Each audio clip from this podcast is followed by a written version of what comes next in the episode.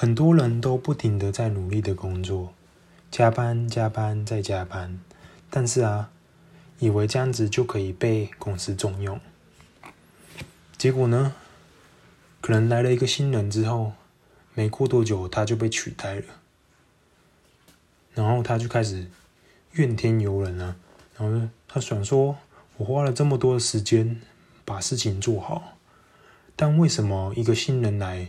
就可以把它取代掉了。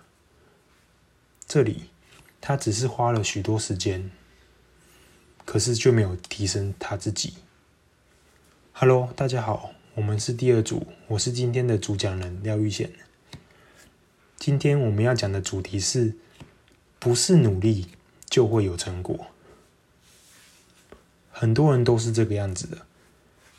可能你出了职职场之后。你可能在公司打滚了很多年，很多人会说没有功劳也会有苦劳吧？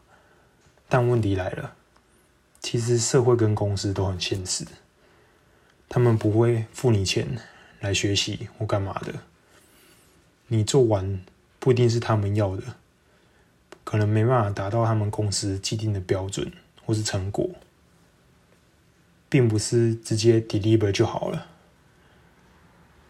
在职场上，你可能一直在进行无意识的工作，重复机械式的做同一件事情，没有把他能的能力提高，不断地投入大量的时间进去，最后就会变成巨轮上面的一个小螺丝。你只是不停地在。转动同一个圈圈，没有把它的价值给表现出来，而这样子啊，就是这本书上最为严、较为严重的问题之一，也是大部分人在公司遇到的问题。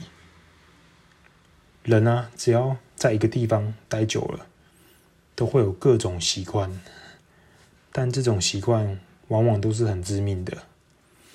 比如说，你每天骑摩托车。想问一下，为什么你没有变成摩托车赛车手？其实这个道理很简单，因为你每天是凭着你的肌肉记忆在骑你的摩托车，你并没有再度的去钻研它。哎，怎么样子可以骑得更好？